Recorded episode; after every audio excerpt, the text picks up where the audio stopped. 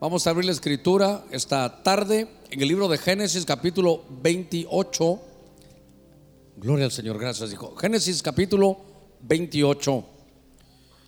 Y quiero leer el verso, verso 12 para entrar un poquitito eh, en estas... eh, en estas escaleras que quiero platicarle hoy, que son cosas espirituales. Fíjese que en Génesis capítulo 28, en el verso 12, dice la escritura, que Jacob tuvo un sueño y aquí había una escalera. Esa escalera estaba apoyada en la tierra, cuyo extremo superior, dice, alcanzaba hasta el cielo. Dice que los enviados, los melec, los ángeles de Dios, dice que subían, subían, primero se sube y luego bajaban por ella, como que hubiera un, ca- un cambio de turno angélico. Verso 13, y aquí el Señor estaba sobre ella en la parte superior. Y dice que el Señor en ese sueño le dijo, yo soy el Señor, el Dios de Abraham y el Dios de Isaac. La tierra en la que estás acostado, te la, te la daré a ti y a tu descendencia. Que Dios nos añada bendición a su palabra esta, esta tarde. En medio de, de la lectura, en medio de eh, que tuvimos un, un retiro ahora con los pastores allá, allá en Cholu, Texas, estábamos hermano, hasta allá en la costa sur estábamos con los hermanos, estuvo muy lindo toda la, la bendición, pasamos por la iglesia, una de las iglesias en Tegucigalpa, también pasamos muy bien viendo todo el desarrollo. Y luego llegamos allá y en uno de los puntos que se tocó, se tocó algo de las escaleras. Yo quiero hablarle de que cómo en la Biblia aparece una escalera, obviamente hace que uno pueda subir de un nivel inferior a un nivel superior. Una escalera puede conectar cosas, hermano, que están abajo con las cosas que están arriba. Y entonces note usted que estando Jacob en medio de, de una huida, hermano, él ya no aguanta el camino y de pronto en medio del camino le sale Dios al encuentro. Y en una, en una visión, hermano, él puede percibir una visión de parte de Dios. Él puede ver cómo hay una conexión, de eso quiero hablarle, de una conexión del cielo con la tierra. Es tan tremendo que dice que la escalera se, se apoyaba, hermano, aquí, aquí en la, en la tierra se apoyaba. Y esa escalera en la parte superior estaba el Señor. Él pudo ver cómo los ángeles que estaban aquí en la tierra subían por la escalera. Y cómo los ángeles que estaban allá en el cielo, perdone que haga tanto énfasis en esto, bajaban por esa escalera. Esa escalera le, marcó a Jacob, hermano, una cosa tremenda, porque él cuando despierta dice, yo no sabía que, que, estoy en, que esto era la casa de Dios. Yo no sabía que pudiera haber una comunicación tan real con el Señor. Yo no sabía que el Dios del cielo podía hablarme tan directamente. Sobre todo, hermano, a un hombre como Jacob, usurpador, mentiroso pero un hombre que, anhelaba, hermano, lo espiritual. Un hombre que desde el vientre peleaba, hermano, lo espiritual. Un hombre que anhelaba, hermano, tener lo que otros, tal vez como decía una profecía, no lo valoraban. Dice la escritura que Jacob, a pesar de lo que él era, él amaba lo espiritual, él quería, usted sabe que pelea en el, en el vientre. Y primero sale Saúl ganando la primogenitura, pero él sale tomando el, el, calcañar. Mi Biblia dice o me enseña que, por eso la Biblia dice, desde la coronilla de su cabeza, lo más alto, hasta la planta de sus pies, lo más bajo. La coronilla de la cabeza, hermano, es del principio. Y el calcañar, hermano, es, es, lo, es lo del final. Algunos eruditos dicen que Jacob no solo significa el que suplanta, sino también significa el que vence al final. Mire, mire qué interesante. El que vence al final, el que luchó. Hermano, lo, espiritual se tiene que pelear. Yo sé que estamos en la gracia. Entiendo que Dios, hermano, nos, nos ha querido bendecir. ¿Cuántos decimos amén a eso? Pero que, que hay que pelear ciertas cosas, hermano, en el mundo espiritual. Jacob, hermano, se daba la tarea. Fíjese que Jacob lo que hacía era desde el vientre peleaba. Dice que para que su padre lo bendijera se puso la ropa. Algunos dicen que era una, una capa que tenía hermano Adán en el Edén. Y por eso dijo esto huele como un huerto. Y usted sabe la historia, cómo bendicen. Él peleó, hermano, siempre la bendición. Pero cuando el cielo se da cuenta del deseo, a pesar de sus debilidades, de sus carnalidades, vio el deseo, hermano, que tenía lo espiritual, le da, hermano Dios, esa experiencia. Y cuando usted vaya a, tener la oportunidad de leer los originales hebreos, ver la palabra original, era una, escalera que, hermano, que era como una escalera en espiral. Era una escalera, ¿sabe cómo? Como que fuera, hermano, el ADN. Estaba eh, leyendo algunos comentarios, algunos estudiosos, y ellos dicen que Dios tiene 72 nombres que son de alguna manera, hermano, oficios de Dios. Y entonces pude derivar que, que esas, esas, esas escaleras, hermano, esas escaleras tenían como 72 peldaños, cada uno un oficio, hermano, de Dios, para que al llegar hasta arriba uno tenga el pleno conocimiento. Usted sabe que la Biblia cuando habla de nombres, lo que nos está hablando es de oficio. Por eso usted mira que dice Jehová Jireh, Jehová Rafa, Jehová Tzidkenu, hermano, Jehová Meshkadishken. Empiezan tantos nombres que tiene, son oficios. No hay oficio que Dios, hermano, no pueda desarrollar. Es de acuerdo a la necesidad, ¿verdad? Si usted es como una oveja sin pastor, usted necesita, hermano, a Jehová Ra, que es pastor. Si usted está enfermo, usted, necesita a Jehová Rafa, porque ese es el médico divino. Y si usted necesita provisión, es Jehová Yere, entonces son 72 nombres. Y entonces dicen ellos que esa escalera de Jacob tenía 72 peldaños. Y entonces su hermano, eso, eso llama la atención y uno va a ver porque era, era como, como el ADN, eso me hablaba a mí como de genética. Y entonces, claro, hermano, como uno ha leído un poquitito, uno dice, bueno, entonces Moisés y Aarón subieron, Moisés y Aarón eran los líderes, pero subieron a 70 ancianos, eran, eran 72. Y entonces eh, la gematría del nombre de Dios, el, nombre, hermano, del tetragramatón que es YHWH, la gematría, el valor numérico de cada letra hebrea suma 72.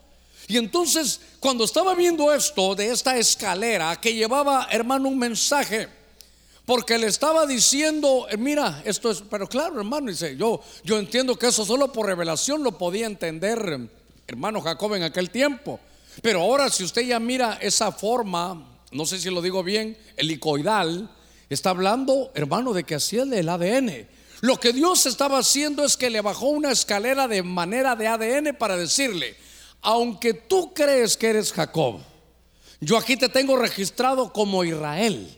Aunque tú crees que eres malo y que no estás salvo, yo te tengo apuntado aquí como lo redimido de Jehová. Aunque tú crees que no sirve para nada, yo te tengo aquí como útil. Aunque tú creas que no naciste para hacer nada, yo tengo un plan para ti establecido. A ver, démosle palmas fuertes a nuestro Señor. Gloria a Dios. Entonces, tiene, tiene que haber una conexión, tiene que haber una conexión, hermano, con el cielo. Por eso, cada vez que venimos, hermano, aquí, ¿sabe cómo veo yo? Que cada día estamos viendo bien nuestra verdadera identidad. Cada día vemos todas las cosas que podemos hacer. Cada día la Biblia nos revela, hermano, las cosas a las cuales tú tienes, ¿sabe qué? Derecho. ¿Cuál es nuestra herencia? ¿Cómo es que Dios actúa? Decíamos por la mañana, entendamos que Dios derrama su amor, derrama su espíritu. El Hijo derramó su sangre y la Biblia dice que Él ha derramado bendición hasta que sobreabunde. Entonces, a mí me gusta conocer, hermano, al Señor. Si no, algunos se van a quedar con la idea de que, hermano, falló. Le vino juicio, hermano. Le vino juicio. Hermano, eh, se agarró el dedo pulgar. El apóstol está en pecado. Se agarró el dedo meñique. Mm, aquí no hay maestros. Ay, Dios hermano, cualquier lío. Hermano, se, bajándose la moto se agarró el pie. Ah, el evangelismo está malo. Dios mío, pareciera como para algunos como que Dios está viendo a qué hora nos enjuicia. Cuando yo veo la Biblia estoy viendo a qué hora nos bendice. Él está siempre, hermano, mire, abierto sus manos para cuando el que quiera volver vuelva. El amor de Dios es eterno. Y entonces le están diciendo, ¿sabes qué? Cuando yo veo esta, esta escalera, le están diciendo, mira, todo lugar donde tú estás, yo te lo voy a dar. Esa tierra donde estás, y sabes qué le dice, usted sigue leyendo Génesis 28. Yo no te voy a dejar hasta que haya terminado toda la obra para la cual yo te he llamado.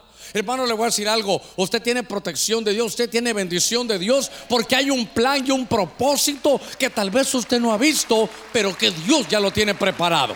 A ver, démosle palmas fuertes a nuestro Señor. Gloria a Dios. Entonces, esa escalera nos invita a subir de nivel, a elevarnos de nivel, a entender que aunque estamos, hermano, aquí sobre la tierra, uno puede entender su identidad. Hermano, el que tiene a Cristo tiene vida eterna. ¿Cuántos decimos amén? Piense un ratito, vida eterna, hermano, vida eterna. Tal vez puede ser que el Señor nos llame antes, pero al final tenemos vida eterna. Cuando venga la resurrección, porque es, esa, es, esa es la base de nuestra fe. La resurrección. Usted tiene que darse cuenta quién es. Usted tiene vida eterna. El cielo lo está esperando. Usted tiene, hermano, un lugar sentado a la diestra allá en lugares celestiales con Cristo. Usted tiene, lo van a poner a administrar cosas, hermano, allá arriba. Por eso, ¿sabe qué? Nos están enseñando a vivir, mire, aquí en la tierra, como se vive allá en el cielo. Por eso es que, hermanos, perdonémonos. Por eso es que, hermanos, ¿sabe qué? Reconciliemos. Mire, ha habido un problema, solucionemos. Porque así nos va a tocar allá. El, el mayor servirá al menor. Así es allá.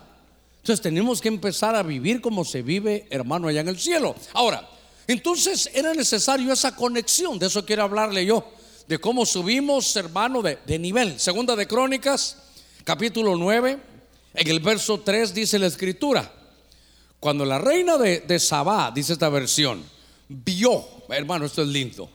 Yo quiero que usted ponga su Biblia en Segunda de Crónicas, capítulo 9, verso 3. Cuando la reina de Sabá no dice, hermano, oyó la sabiduría. La versión que estoy manejando dice, vio la sabiduría de Salomón. La casa que él había edificado para sí, los manjares de su mesa, las habitaciones de sus siervos. Hermano, dice, el porte de sus ministros y sus vestiduras, sus coperos, sus vestiduras y las escalera, las escalinatas por la cual Salomón, es decir, él subía a la casa del Señor. Hermano, la reina de Saba se quedó sin aliento, se quedó con la boca abierta. Ella llegó, hermano, porque todos querían ir a escuchar la sabiduría, pero note algo. Cuando vemos esta, esta escalera, esta escalinata, estamos viendo las, escaleras de Salomón. Salomón siendo joven, lo que le pidió a Dios, recuerdan otra vez en un sueño, ¿qué quieres que, que yo te dé? ¿Qué quieres que haga por ti? ¿Se recuerda qué fue lo que pidió él? Que me dé sabiduría. Pero entonces tengo aquí subrayadito que cuando la reina de Saba no dice escuchó, sino que vio la sabiduría. Es decir, que esa sabiduría es la palabra kokma. Y esa sabiduría lo que hace, hermano, es que se evidencia primero en lo que ha edificado. Es decir, que, hermano, esto no solo son palabras, esto no solo es eh, conocimiento, sino se evidencia por la obra que se había hecho. Puede saber, hermano, hablar profundidades, puede decir muchas cosas, pero es que la sabiduría se ve, no solo, no solo se escucha. ¿De qué va a servir, hermano, decir sí, eh, aquel tiene esto y el otro, pero usted ve su vida? Y en su vida no se ve fruto, no, no se ve obra. Pero cuando esta señora, hermano que llega allá, ella llegó a ese reino para, para, para ir a escuchar, pero dice aquí que lo que hizo fue, vio la sabiduría. Y vio que primero había edificado la casa, pero esa es la casa de hermano de Salomón. Y entonces ella vio, diga conmigo, se ve la sabiduría. Pero es que, hermano, me doy a entender, ¿verdad? Que a veces se piensa, voy a ir a escuchar la sabiduría. Y entonces yo le voy a decir, hermano, la palabra cogma esa significa sabiduría. ¿Y qué significa eso? Pues es un hecho troglodita que no puede sino calificarse como uno de los más duros epítetos. Usted va a decir, ¿de, qué está hablando, hermano Germán? Y otro dirá, wow, qué sabiduría. Y contame, vos que le entendiste que dijo, a saber, pero se oyó calidad. Eso de, eso de nada nos sirve. con palabras elegantes y con palabras, hermanos, rebuscadas, pero que al final no lleva fruto. Pero yo vi lo que hizo, hermano. Mire lo que hace la sabiduría. Edifica, no solo espiritualmente, sino edifica casas. Dice, los manjares de su mesa, las habitaciones no de él, no, los de sus siervos, el porte de sus ministros, las vestiduras, sus coperos, sus vestiduras y la escalera, aquí está el punto por la cual Salomón subía, estaba hablando de la casa de él en el verso 3, la casa que él había edificado, pero de ahí había una escalera que subía a la casa del Señor. Cuando la vio la reina de Saba y contame y esa escalera, dicen que era en forma de caracol, mire ahí va, ahí sigue esto. Y entonces la vio y ahí, aquí subo y llego a la casa del Señor. ¿Cómo? de tu, de tu casa estás conectado con la casa del Señor. Y entonces dijo, dijo hermano la reina de Saba, wow, hermano. Así dijo, wow. Haber dicho, Dios santo. ¿Cómo haces una conexión de tu casa a la casa de Dios? ¿Cómo? Mire, mire, pues es el punto. ¿Cómo estás conectado? Diga conmigo conexión. ¿Cómo estás conectado? ¿Y cómo conectas tu casa con la casa de Dios? Esto es una gloria hermosa. Hermano, que solo es que aquí la pasemos bien y en la casa mal, me parece, me parece que no hay escaleras. Pero qué lindo es saber que hay una conexión. Mire, ¿sabe qué? Qué bonito es venir uno conectado para uno de pastor. Eso es lo mejor que el pueblo ya venga conectado. Claro, vivimos en otro tiempo, tal vez entre semana. Usted, usted viene de una presión que le ejercieron en su trabajo. Usted viene tal vez de que el jefe hasta le gritó. Pero yo digo, por lo menos los domingos usted viene de su casa. Y entonces, ¿sabe qué? Había una conexión. A ver cómo lo logro decir. Quiere decir que Salomón subía unos, unas gradas y cuando él sentía, ya estaba en el culto. Es como, como que usted y yo tuviéramos, hermano, un lugar donde de la casa solo caminamos unas graditas y entramos al culto. Es como que hubiéramos podido comprar, hermano, esas, esas tierras que están ahí enfrente. Y que todos pusiéramos, hermano, nuestras casas ahí. ¿Se imagina? En la mañana, todos nos levantamos, hermano, buenos días, ¿a dónde va? Sí, de una vez conectados al culto. Eso sería maravilloso. No sé si usted dice gloria a Dios por eso, ¿verdad? Una, una conexión directa. Claro, claro. También el vecino oiría todo lo que pasa en su casa. Yo escucharía todo lo que pasa en la suya. Lo terrible es que usted escucharía todo lo que pasa en la mía. ¿Verdad? Habrán días que usted diría, ah, ahí está la casa del pastor, himnos espirituales. Ah, seguramente el pastor está orando y adorando. Y cuando miro mi partido de fútbol, ay, el pastor ni orando está, ahorita está viendo un partido de fútbol. Bueno, lo que estoy tratando de decirle es que había una conexión. Una conexión tan hermosa de que cuando Salomón llegaba ya iba conectado. El punto para aplicar es que viene conectado. Hermano, qué lindo poder venir conectado. Le voy a dar un consejo cuando usted salga de su casa, hermano, y ya empiezan a haber problemas, porque hermano, no, no me negará usted que los domingos, sobre todo en la mañana, hay problemas de que apúrate, yo ya me voy, o si no, uno de los hijos le toca servir, papá, apúrate, pues si quieres adelantate. Y entonces, mamá, me voy contigo, pues váyanse ustedes, váyanse. Váyanse ustedes y yo me voy en bus. Ay, hermano. O si quieren se llevan el carro, yo ya no llego, ya es culpa de usted. Hermano, hay líos, conflictos. Pero si alguna vez venimos así, la Biblia dice que entremos por sus puertas con acción de gracias, que entremos a sus atrios con alabanza. Y cuando ya estemos en medio del culto, viene la inspiración, entramos al lugar santísimo y la gloria de Dios está sobre nosotros. Y cuando estamos bendecidos, se ve la sabiduría de la misma manera, hermano, que la vieron ahí con Salomón. Démosle palmas fuertes a nuestro Señor. Mire qué lindo. Entonces, había conexión. Que usted aquí, a ver, trajo su Biblia, ¿verdad? Levantemos nuestras Biblias aquí. Gloria al Señor. Bueno, algunos la mano me levantaron nada más, ¿verdad? Pero ahí le, por lo menos trajo su Biblia. Qué lindo. Pero qué lindo es leer la Biblia aquí, pero es más bonito que la lea en su casa. Que, que bien es que diga gloria a Dios aquí. Y en su casa, ¿cómo dice? Gloria a Dios, qué bueno. ¿Va a haber comida? Amén. Ah, que qué lindo. Hermano, ¿hablan en su casa con esas palabras? Amén. Qué lindo. Yo no estoy diciendo que le diga a su esposo, siervo, vas a comer. Sí, sierva. No, no, no, no. Ni que vaya a recoger la ofrenda antes de que vayan a comer. Lo que le estoy diciendo es que somos la misma bendición de tener aquí, hermano, en la iglesia, la tenemos en la casa. Y que cuando usted viene aquí, usted ya viene conectado. Cuando estoy hablando, hermano, de, de estas escaleras, estoy hablando de conexión. Estoy hablando de conexión. Y Salomón tenía la conexión que él tenía. ¿Saben qué? Convertía su casa a él en la casa de la sabiduría.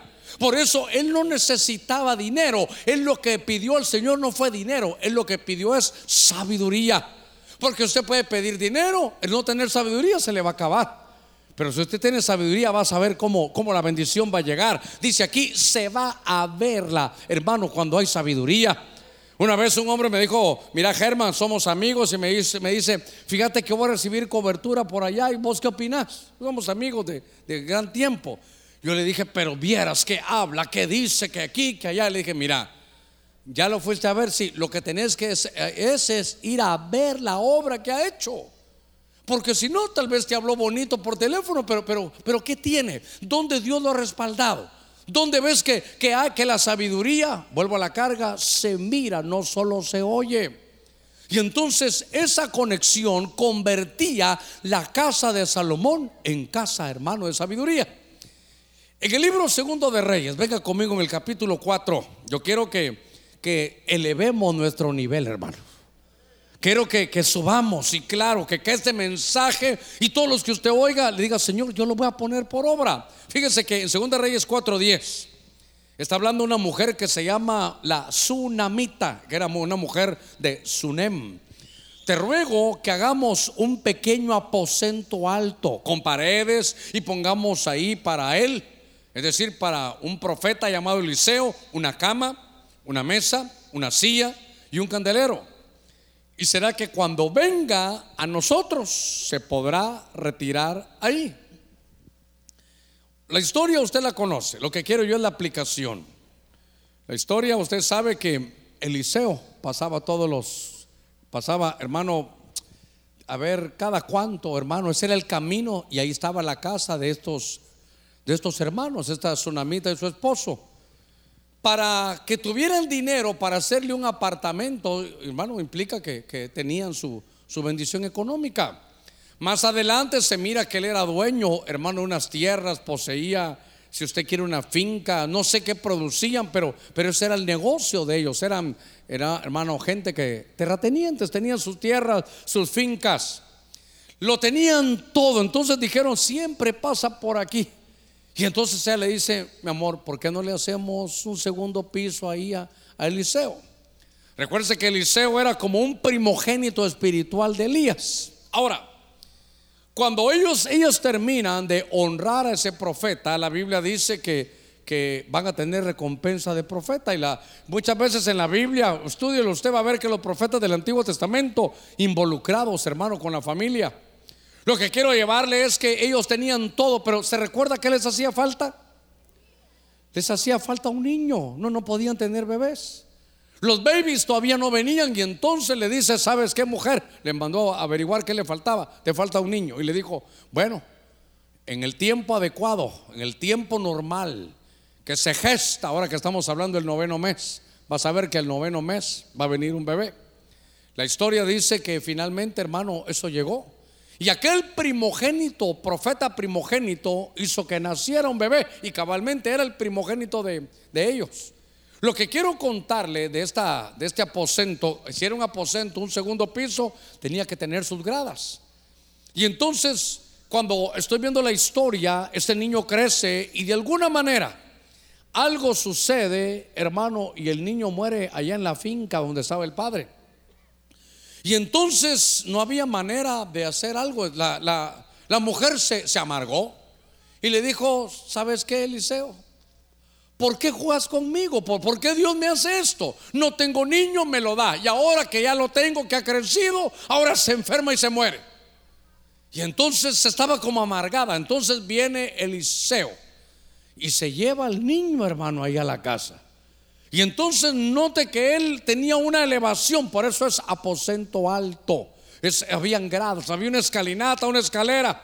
Y entonces ponen al niño, no sabía qué hacer, empieza a caminar y él recibe una revelación y se pone sobre el niño. Boca con boca, mano con mano, pies con pies. Hermano, algo hace, ora, no, la Biblia no, no deja dicho claramente qué hace, pero el niño hermano vuelve, dice, volvió el calor a su cuerpo, el niño hermano revive y le dice, bueno, aquí está tu hijo que habías perdido. Lo que veo que sucedió en este aposento, hermano, que era estaba convertido por la conexión que tenían con Dios en una casa de resurrección. En una casa donde lo que se tenía por por inútil, lo que se tenía por muerto, Hermano, Dios ahí había una conexión con Dios que él hacía que eso volviera a la vida, que aquello que ya no servía volviera a la vida, que aquello que alguna vez quedó inútil volviera a ser útil, que aquello que dijeron que nunca más iba a servir, de pronto Dios hacía que volviera a servir. Aquella empresa que había quebrado, Dios la había levantado. Aquello que tú habías dejado tirado que no servía, viene Dios y dice, ¿sabes qué? Ha llegado el tiempo, ahora lo que se había engendrado se va a dar a luz y aquel Eliseo convirtió aquel lugar en casa de resurrección, hermano, subir de nivel. Hay cosas que perdimos, hermano. Hay cosas que perdimos. Hay cosas que dejamos de hacer. Hay cosas buenas que Dios nos había dado que de pronto ya no están. Pastor, fíjese que yo hace, hace años que, que ya no hablo en lenguas. Los dones son irrevocables. Pastor, le quiero contar, fíjese que yo fui ministro hace muchos años y, y fracasé.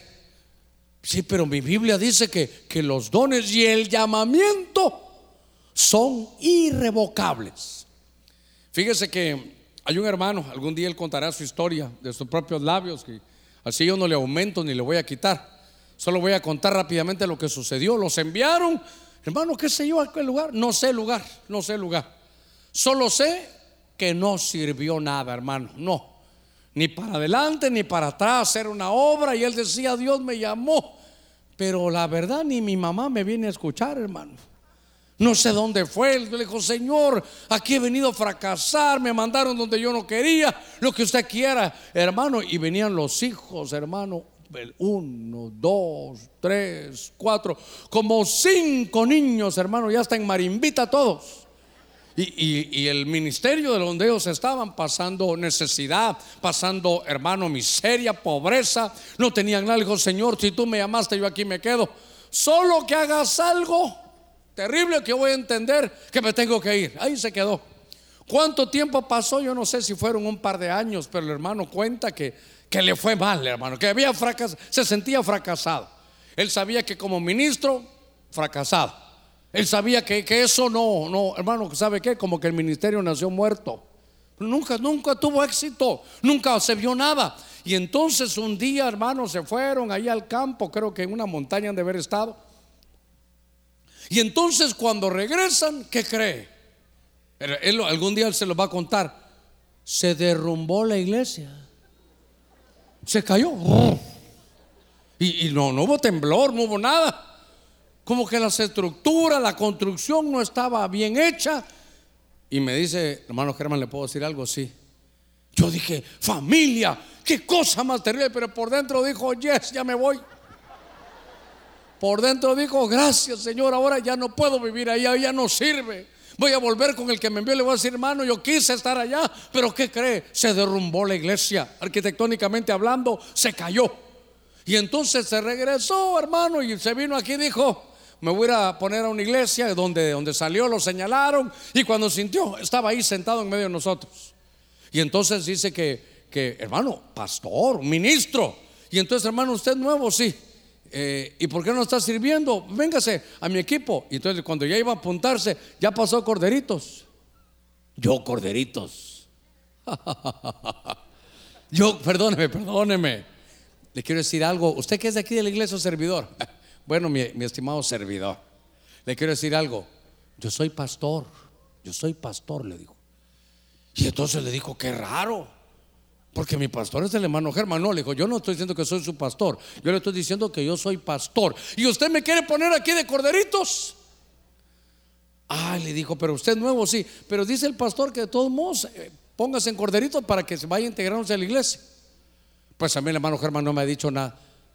Pero es que tú no vas a poder servir. Pues no sirvo. Yo corderitos. Yo corderitos. Todos sus hijos pasaron corderitos, su esposa pasaron todo. Hermano, entonces dijo él, el Señor le habló. Y entonces dijo él, si voy a servir yo de pastor recibiendo corderitos. Yo que bauticé ahora me están diciendo que cómo es el bautismo. Y entonces se humilló y tuvo que pasar corderitos, hermano. Y después pasó mayordomía. Y ya después, ahora ya se fue. Ahora es pastor en una iglesia. Y ahora solo llegó, hermano, y la gente llega y todo. Entonces me dice, hermano Germán, el ministerio había muerto. Nunca serví en el ministerio, nunca sirvió. Pero algo sucedió que le dio vida. Dios me preparó de nuevo y me dio la oportunidad. Ahora estoy sirviendo. Ahora mis hijos están sirviendo. Ahora toda la familia sirve. Porque aquello que había muerto volvió a la vida. ¿Qué cosas espirituales, hermanos, se han quedado? ¿Qué cosas espirituales tú has perdido? Ah, voy, a, voy a ir al fondo. ¿Qué cosas de tu alma, hermanos, se dañaron? ¿Qué cosas empresariales, hermanos, se, se destruyeron? Tal vez pusiste un par de negocios y se vinieron al suelo por lo que haya sido. ¿Y sabe qué? Veo que esas escaleras, hermano, son conexiones divinas. Y la casa, ese aposentito, hermano, ese aposento alto de, Eliseo, era un lugar donde ya se imagina que, fíjate que tengo un problema, que ya no sirve, anda allá donde Eliseo. Ahí llevaron a la hija de esta tsunamita y ahí lo resucitaron. Cuando todos dijeron que eso ya no se levantaba, Dios hace cosas grandes y hermosas, cosas que ojo no vio, ni oído yo, ni han subido al corazón del hombre. Son las que Dios tiene preparadas para su pueblo, el pueblo que tiene fe, el pueblo que está dispuesto, hermano, a escalar. Mire, cada grada, cada grada, hacer su esfuerzo y subir a otros niveles. Yo no sé quién estará aquí, pero le recuerdo eso. Eso es para usted directamente. Para eso vino usted esta tarde los dones y el llamamiento son irrevocables. Vino un hermano hace mucho tiempo, ah, igual, a su tiempo él, lo contará. Comenzó con nosotros hace 25 años, un hombre que profetizaba calidad, hermano. Pero por cosas que no vienen al caso, se fue por aquí, se fue por allá. Ya no sabía para dónde, pero andaba, hermano, rebotando por todos los lugares. Y un día vino aquí, así es el Señor. Le dije, pues así podrá decir, pero ahorita no te voy a poner micrófono. ¿Se recuerda, hermano Germán, que yo comencé con usted? Sí, le dije hace como 25 años. También al año te fuiste. Y pero hermano, usted sabe lo que Dios me ha dado. Sí, pero pasa por corderitos. Otra vez. Corderitos yo. Que cuando profetizo se, se mueven los cimientos espirituales. Entonces, le, bueno, si no, tranquilo, le dije yo. Ah, no, me dijo, entonces me voy, que te vaya bien. Al año volvió. Y dije, otra vez aquí, hermano. Y ahora, no, ahora voy a pasar corderitos, hermano. Y vaya pues. Pero, pero en lo que paso puedo profetizar. No, hermano, tranquilo. Y entonces me decían, pastor, pero viera que lo que él dice está bien, pero ahí, ahí se quedó. Hermano, y vino, empezó corderitos y dije, oh, se va a graduar ahora. Lo busqué en la graduación a media, hermano, a la mitad de corderito se retiró otra vez. Y yo sé que por ahí me va a estar oyendo, pero ¿sabe qué dije yo? Qué bueno que nunca lo puse porque igual, otra vez se va a venir y se va. Volvió a venir y yo, lo miraba venir y, ay, viene otra vez. Contame otra vez, ¿a qué venís? Es que mi vida es profetizar. Usted ha dicho que los dones y el llamamiento, sí, pero ordenate. Total, hermano, que no que se ordenó como tres años para pasar corderitos otros dos años para pasar mayordomía. Pero la última vez, hoy yo estaba desde aquí y hoy dije, hey, ¿dónde está? Quiero ver dónde está esa profecía. Yo la he escuchado. Ahí está. Se recuperó. Aquello que había quedado ya olvidado por años, de pronto viene, hermano, sube los escalones, sube a otro nivel y de pronto Dios hace que aquello que nos servía, hermano, vuelve a estar. ¿Sabe qué? La casa de, el aposento alto de Eliseo, ¿sabe cómo que era? La casa del renuevo. Diga conmigo la casa del renuevo. La casa del renuevo es donde hay árboles talados. Donde alguien dice, este ya no vuelve a salir. Pero, hermano, ¿cómo es eso, verdad? Resurge uno otra vez, hermano. Dígale que está a la par suya, tú vas a resurgir. Porque estás en la casa del renuevo. Lo que otros dijeron que no lo vas a recuperar, lo vas a recuperar. Tuviste una buena empresa y te descuidaste, te van a dar la oportunidad de nuevo, vas a escalar, vas a estar conectado de nuevo ahí a la bendición en la casa de la resurrección. A ver, démosle palmas fuertes a nuestro Señor. Gloria a Dios. Mire, fíjese que en Segunda de Reyes 20:11, ah, este ejemplo sí está un poquito fuerte. En la Reina Valera actualizada dice, entonces el profeta dice, está hablando aquí del, profeta Isaías, dice mi Biblia que invocó a Jehová. Y él hizo que la sombra retrocediese 10 gradas por las gradas que había avanzado en la gradería de Acaz. Era el reloj de Acaz. ¿Acaso había escuchado usted alguna vez al rey Acaz? Fíjese que los relojes de, sol eran unos relojes así como que tenían gradas, así como que tenían unas graditas. Y entonces no había de estos relojes de ahora, obviamente. De acuerdo a como la sombra fuera subiendo, uno conocía, hermano, el horario, uno sabía tal grada eran las 2 de la tarde, las 3 de la tarde, qué sé yo, hermano, hasta que llegaba la noche ya no servía el reloj. Pero lo que le quiero contar es que este es el rey Ezequías. Aquel rey el que Dios le dijo, ¿sabes qué? Ordena tu casa porque ciertamente morirás y no vivirás. ¿Se recuerda de ese, de ese rey? Y entonces él clama, hermano, él logra, él alcanzó la misericordia de Dios. Él ora delante del Señor y el Señor le dice, ¿sabes qué? Le dice Isaías, tú que le fuiste a profetizar de que se había acabado todo, regresa y dile que le voy a dar 15 años más de vida. Y, mire cómo somos de abusivos nosotros, hermano. Él tenía que haber estado contento. Dios le mandó a decir por el profeta que le daba oportunidad y que no se iba a morir. Y mire lo que le dice Ezequías. Bueno, mira, mira Isaías. La señal que me dieron es que la sombra suba. Pero eso es lo de todos los días. Si Dios realmente habló acerca de mí, no quiero que la sombra suba, no que, que la sombra baje. Eh, ¿me, doy a entender? Lo normal era que conforme fuera pasando el sol, hermano, fuera para arriba la sombra. Y él en lugar de decirle, Señor, gracias, no hay necesidad de señales, te bendigo por lo que has hecho conmigo, le dijo, no, no, no, yo quiero una señal, pero calidad.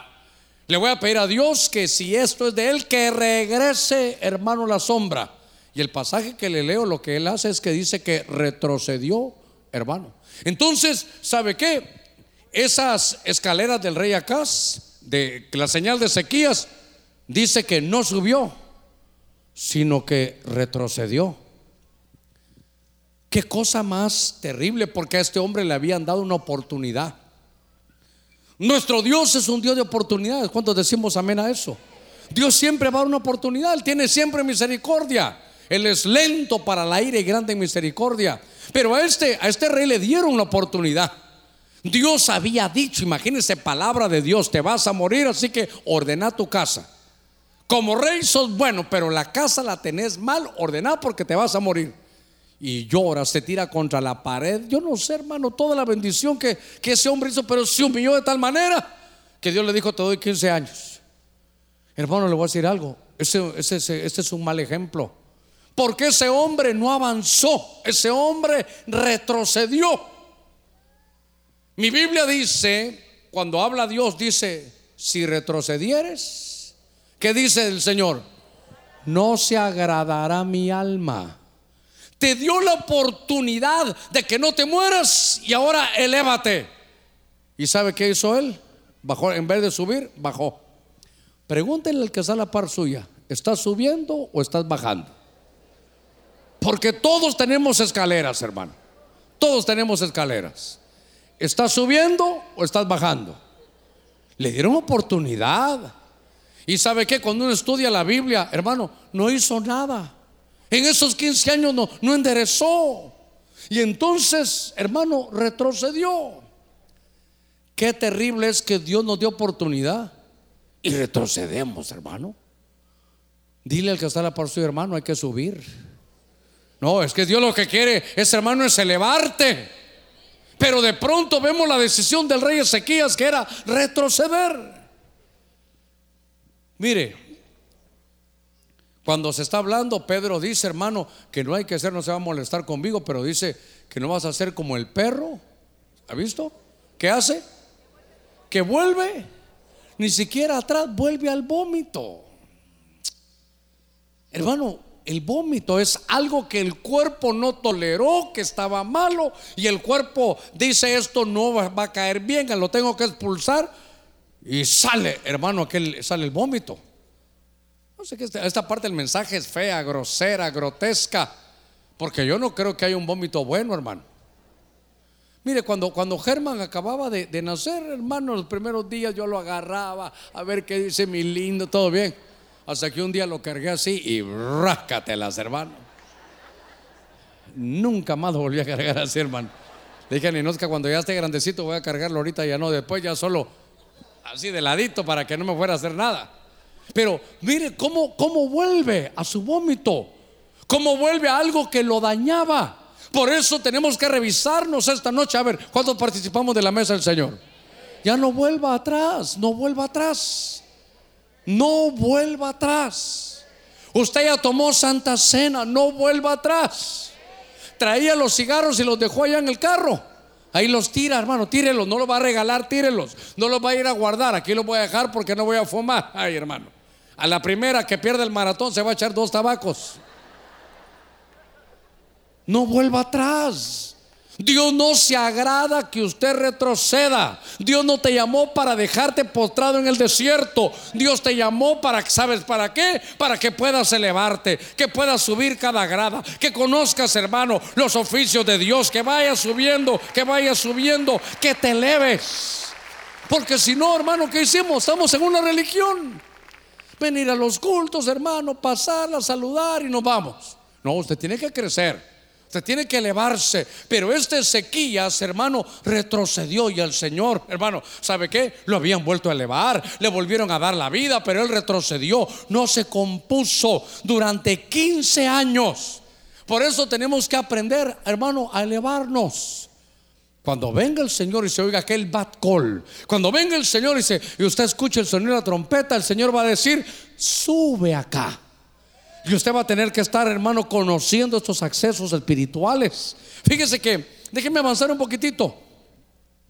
En el libro de Nehemías, capítulo 12, en el verso 37 dice, y a la puerta de la, verso 37, sí, y a la puerta de la fuente subieron directamente las gradas de la ciudad de David por la escalera de la muralla, por encima de la casa de David hasta la puerta de las aguas del oriente.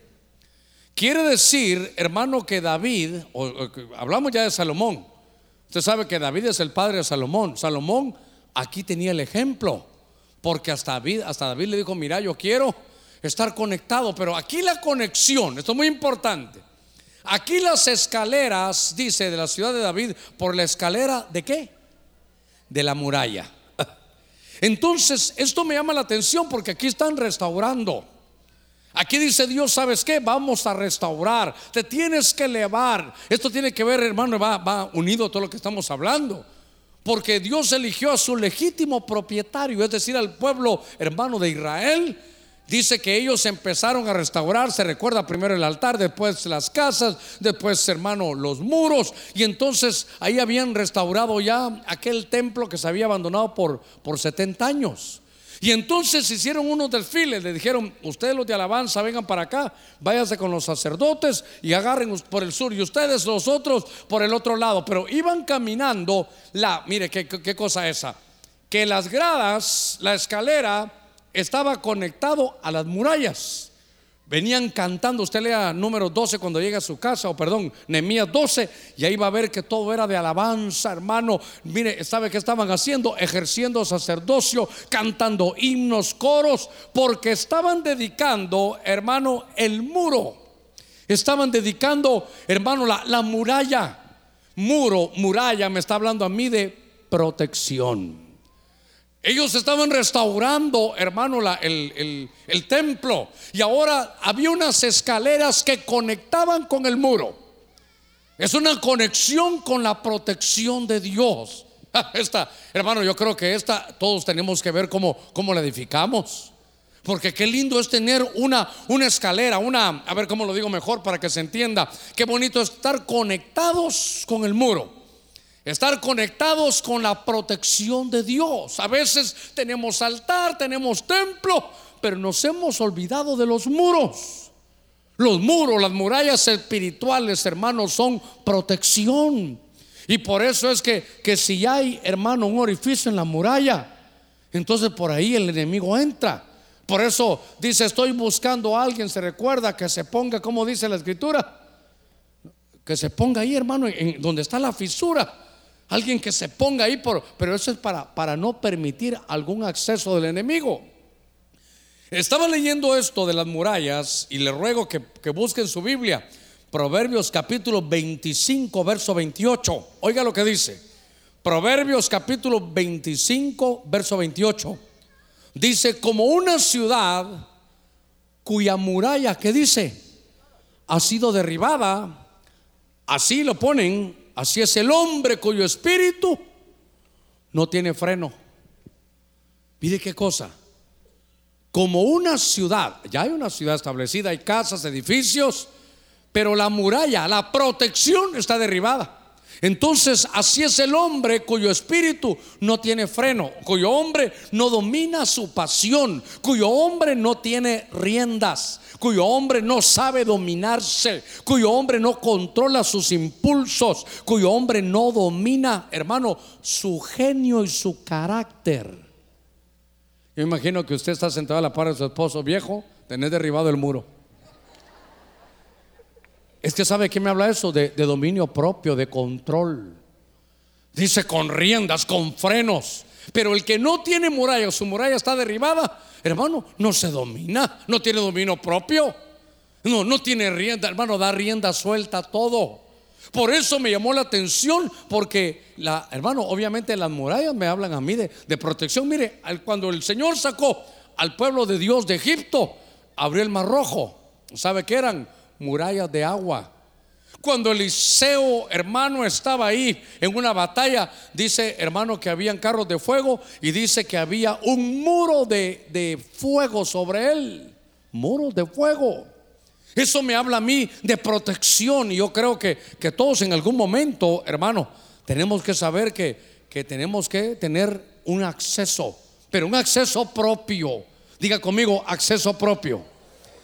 Con más fuerza, acceso propio. ¿Sabe qué? Usted tiene que tener su, hermano, sus gradas de elevación. Usted tiene que elevarse para poder usted, hermano, tener listos sus muros. ¿Se recuerda lo que el diablo, que el Señor lo reprenda, le decía a Dios sobre Job?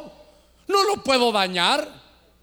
Tú me dices que vaya con Job, pero no lo puedo dañar. ¿Por qué no lo podía dañar? Porque Job tiene muros para él. Job tiene muros para su esposa, Job tiene muros para sus hijos, Job tiene muros para sus posesiones. Hermano, qué importante que edifiquemos muros. Qué importante es que tengamos esa protección. Qué importante, ¿sabe qué? Que usted no dependa, mire, ni de mí ni de nadie. Usted tiene que depender del Señor. Dice que, hermano, que vamos, el que habita al abrigo del Altísimo morará bajo la sombra, bajo la protección del Omnipotente. Diré yo a Jehová, tú eres castillo mío, mi libertador en el cual yo he confiado. Tenemos que tener muro, pero por eso las escalinatas son conexión.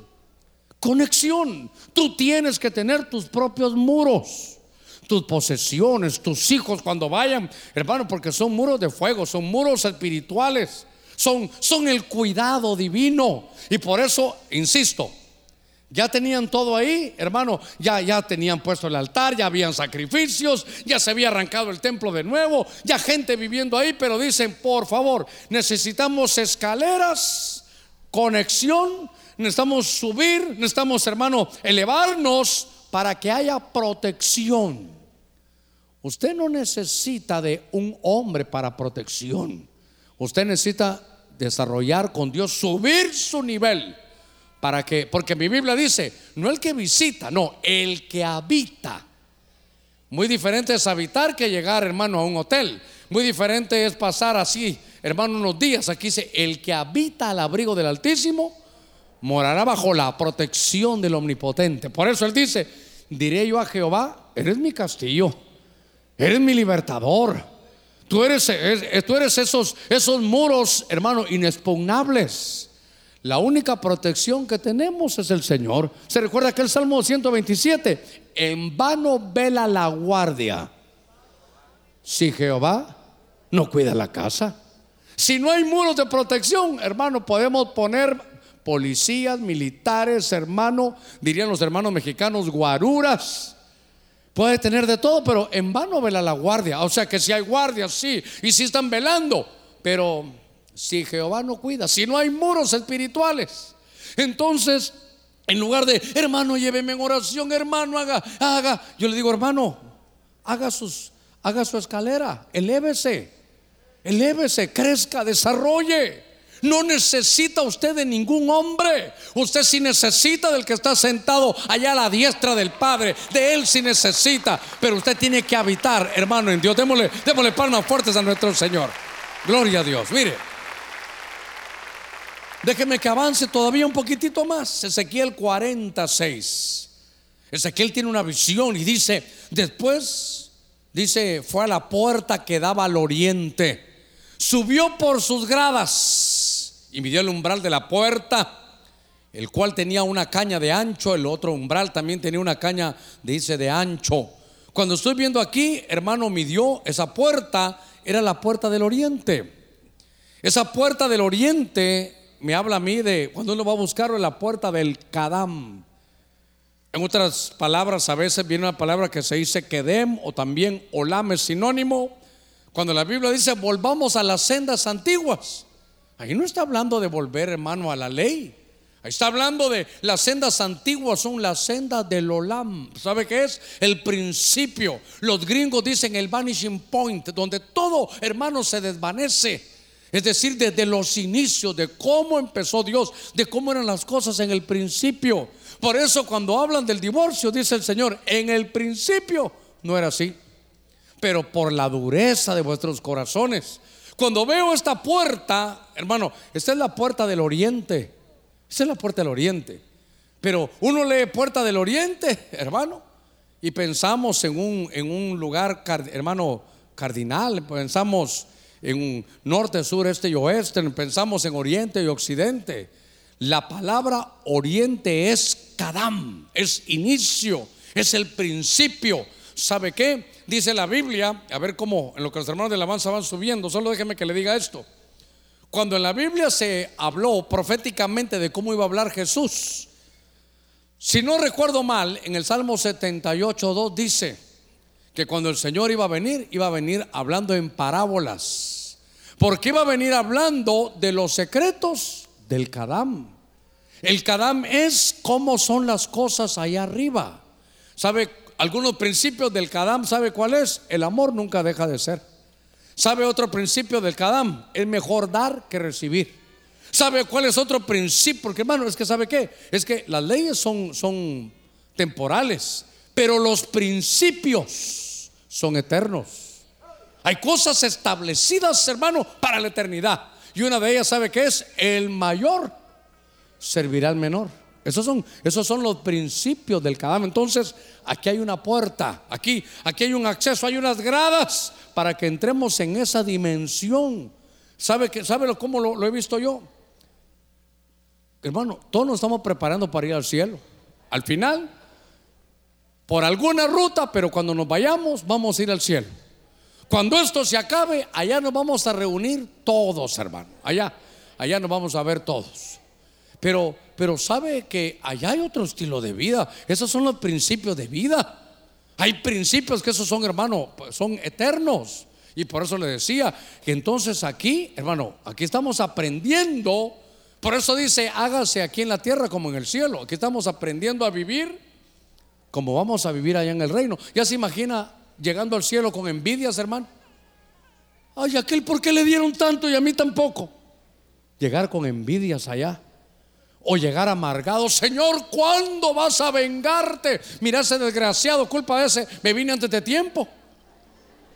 Es que, mire, vea que a usted le da risa, pero lee Apocalipsis. Vi las almas de los que estaban no sobre el altar. Se recuerda que lo estudiamos debajo del altar. ¿Y que decían? ¿Hasta cuándo nos vas a vengar, Señor? Hermano, ya muerto en el cielo. Y todavía como almas en pena, hermano. Señor, allá hasta aquella vieja. Yo iba al culto, yo ya estoy aquí. Mire, esa vieja todavía sigue viviendo allá. Esa, esa me, me debía, me vine y no me pagó. ¿Ya se imagina llegar así allá al cielo, hermano? No. Mire, le voy a decir algo. Usted está sentado a la par de un juez. Hay un juez a la par suya. Sí, pastor, vine con mi suegro. No, no, no me refiero a eso. Hay un juez. Porque dice la Biblia que nosotros vamos a juzgar a los ángeles. ¿Se imagina usted, hermano, con su toga ahí? Su martillo, aquel de madera aquí. Juzgando. Que pasen ahí, vamos a ver. No, no, no va a pensar que es que pase. No, no, no, no, no, no.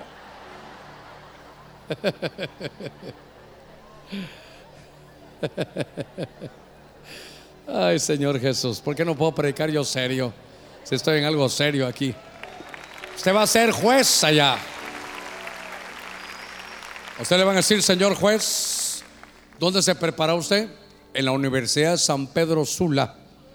Allá me gradué de juez espiritual. ¿A dónde iba?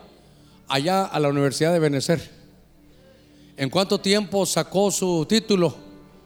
A mí me tocaría decir como en 40 años, hermano. Pero aprendimos. Por eso, ¿sabe qué dice? ¿Acaso no pueden juzgar una cosa aquí en la tierra? ¿No pueden juzgar un problema aquí en la tierra si ustedes van a juzgar ángeles? Esos peldaños, esa escalera que se sube es, sube de nivel. Porque hermano, para que aprendamos a vivir como se va a vivir allá en el cielo. Allá no hay ni envidias, ni celos, ni lágrimas, ni tristezas. Tenemos que ir empezando a vivir como se va a vivir en el cielo, con sus ojitos cerrados. Yo quiero bendecirlo esta, esta noche, esta noche ya. Porque todo lo que Dios está haciendo esta noche es diciéndote, sube de nivel. Sube de nivel, sube de nivel. Dios se presenta a ti y te dice que no te va a dejar que te va a apoyar, que te va a cuidar, hasta que hayas cumplido toda la misión para la cual Dios te ha llamado. Dios quiere que convirtamos nuestras casas en casa de sabiduría. Dios quiere que tengamos acceso a que lo que se murió en nosotros pueda revivir. A Dios no le agrada que uno retroceda. Los muros de protección máxima en estos tiempos, son espirituales.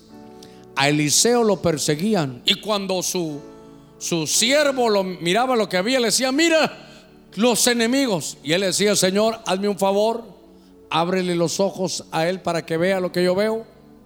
Y vio que había ejército de Dios y que un muro de fuego, hermano, los protegía. Era un círculo de fuego donde protegía hermano Eliseo. Que esa protección de ese muro lo podamos tener, que subamos ese nivel. Yo cuando son cultos como este, pocas veces invito, pero yo quisiera que donde usted está se ponga de pie, porque quiero bendecirlo.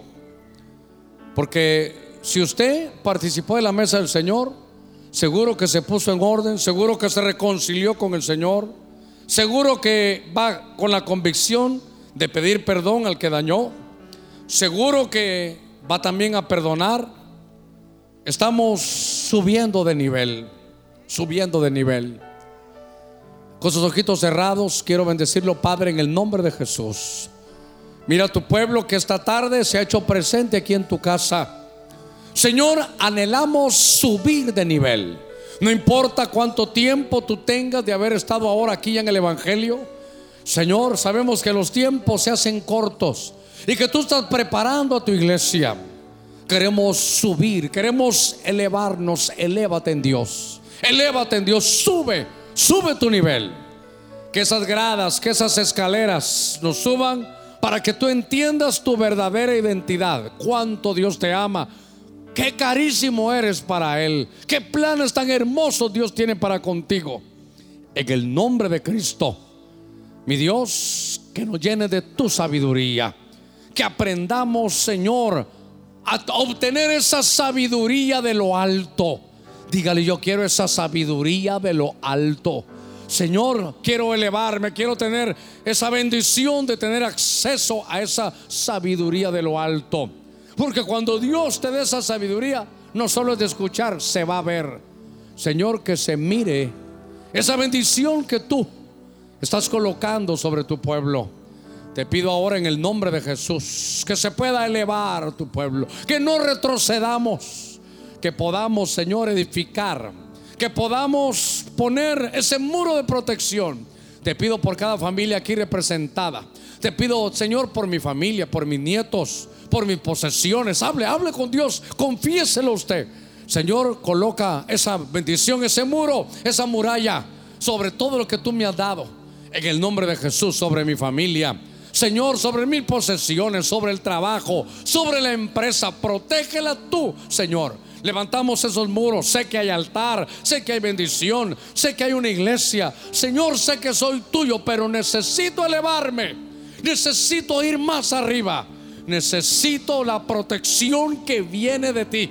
En vano vela la guardia si tú no cuidas mi casa. Señor, cuida nuestro país. En el nombre de Cristo. Te pedimos, mi Dios, que hagas cosas grandes y hermosas en medio de nuestro país. Bendice, Señor, gracias, gracias. Nos elevamos, subimos. No vamos, Señor, a retroceder. Levantamos, Señor, esa bendición. Y todo aquello que se había muerto en nosotros, Señor, lo vamos a recobrar. Tú eres el Dios grande, tú eres el Dios bueno. En el nombre de Cristo, lleva a tu pueblo con paz y con bendición elevándose.